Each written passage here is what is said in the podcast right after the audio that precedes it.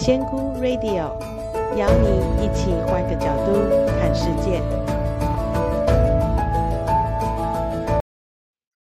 Hello，大家好，我是仙姑。我今天来分享一个很多我遇到过很多次这样子的情况，我也觉得还蛮有趣的，所以想跟大家来分享一下。就是我前几天有一个活动，然后我一个朋友邀请我跟他一起过去，然后席间我认识了另一个新的朋友，他帮我介绍。那因为其实我的工作很难介绍，所以他就说了一个说：“诶，这是仙姑，那他是台北来的一个身心灵的老师。”这时候那个朋友啊，忽然。很开心的看着我说：“那你精油很熟喽？”然后我就笑了笑说：“不好意思，我精油没有研究。”诶，然后他就说：“所以你是算塔罗的喽？”然后我又说：“呃，不好意思，卡牌我也比较没有研究。”哈，然后他又看了一下说：“哦，那你是颂钵的喽？”我就说：“不好意思。”我也没有送播，然后他就是问，很疑惑的说：“那你是什么身心灵哪一个领域的老师呢？”然后我就跟他说：“哦，我是光的课程的老师，那自己也有在做一些其他的进修，我有其他的课程。那我们的课程是希望大家可以达到合一的境界。”我真的没有开玩笑，他听完就哦。然后头就转过去了，所以我我不我没有要说他怎么样，因为其实这个问题我常常是遇到的。其他相关还会被问的，就是比方说，那你是占星的吗？他人类图的吗？然后还有各种哎，其实好，现在有真的有好多种，但是。当我讲出，其实我觉得啦，不管是光的课程或是合一，我觉得这个比较像是传道，在讲述一些道理的方式，而不是像其他他问我的那些精油啊、塔罗啊、颂钵啊、铜锣啊这一些人类图啊，直接就可以去呃马上使用，跟别人分享，或是改变别人，然后催眠。对，他有问我说：“那你会催眠吗？”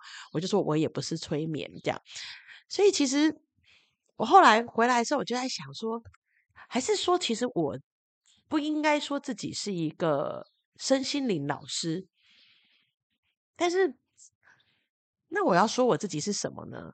我说我是仙姑，大家我跟你讲，我如果我讲仙姑，下面一句他们就会说：那你会开名牌吗？你会收金吗？你可以问事吗？因为不能直接说我是仙姑。然后身心灵老师又会拉到那一些我其实没有什么涉猎的地方去，然后说我是传道士吗？但是我又没有固定的宗教信仰。你说我讲佛教也不是，讲道教也不是，讲基督教我也不是。所以其实那一天之后，我有很认真的在思索，到底我要怎么介绍我自己？我到底我的身心灵是属于哪一支哪一派，或是我要怎么样定义我自己？后来我就觉得我应该是一个说故事的人。好，我很喜欢说故事给大家听，那期待大家可以从这个里面得到一点点的收获。那如果要我举例哦，其实我并不是说我刚刚讲的那些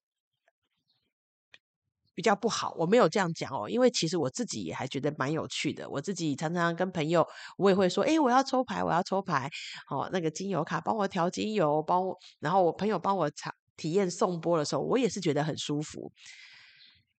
只是说我个人，因为其实每一个人里面都有一个热情。那我知道我的热情不在那里，我的热情就是讲话，我很喜欢分享，然后一直讲话，一直讲话。所以我后来想一下啊，这就像如果我们说身心灵啊是一所学校，也不是说一个学校，就是一个学习各种课程的一个补习班。你都小朋友去，他当然会一开始他会想要学直排轮，学画画，学弹钢琴，学这些比较很可以表现自己、可以展现自己有一些呃学到东西的课程。但是呢，我想要教的是国文，我可能想要教他们注音符号、b u r p l e m u r f 写作技巧，然后阅读文章。但是这一个东西，它比较是属于在里面的，它会跟你的所有学习历程是有关系的。但是它，它不是一个显而能见的东西，好，它比较是一个隐性的东西。所以，在讲起来，比方说你去补习班，你跟人家说我要上国文，人家就会觉得哦，就不聊呢，哦，这国文是被冲上，我也要恭维啊，为什么？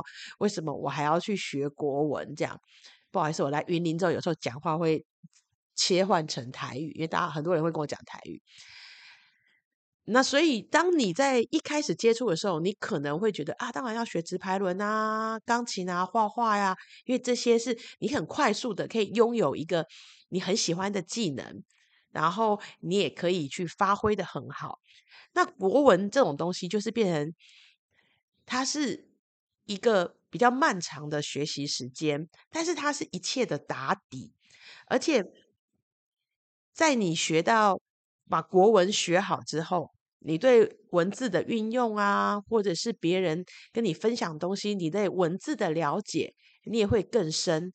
而进一步的，你在这个部分，你在学其他东西上，你就更容易进步，进步得更快。所以我觉得它是一个比较打底的。事情，所以虽然说，呃，我的合一之旅的课程，或者是光的课程，或者是奇迹课程，都是属于比较漫长、无聊，不知道自己学这些要干什么，然后也很难展现给别人的课程，但是。对我来讲，我觉得可以跟着大家把那个，呃，我们所谓的灵性的学习基础先打起来，把自己的状态调整好，然后用比较安全的方式慢慢走上这条路。因为其实在这条路上，你一定会遇到很多的状况，很多的挑战。那我觉得。我可以教的就是，因为这条路我是很快速的时间走过去的，至少我可以就我的经验，好来跟大家分享这些事情。可能我们怎么样去面对去做，有些辅佐的事情可以帮助你比较快速的跨过这个关卡。我觉得我的价值在这里，所以虽然我不能成为一个比较容易。收到学生的身心灵老师，因为其实那些其他他讲的那些课程，是因为他都有办一些 DIY 体验，然后同学们都报名的很开心。这是透过中间人跟我讲的，他就说：“那你有没有什么体验课程可以这样？”我说：“没有啊，我光课要怎么体验？让大家躺在那边听我冥想嘛。哦，冥想课可能可以体验啊，但是这就网络上听一听就好了啊。所以的确这条路是比较。”无趣的，那要进来的同学，我希望大家，也许你在学习的过程中，呃，会觉得有一，也许你有一刻会觉得你需要把后面的那个比较扎实的功夫学起来的话，欢迎大家 来找我。然后，但是呃，比较算是比较明显可以看到成果的这些的，我可能就我目前还没有想法要去涉猎，所以。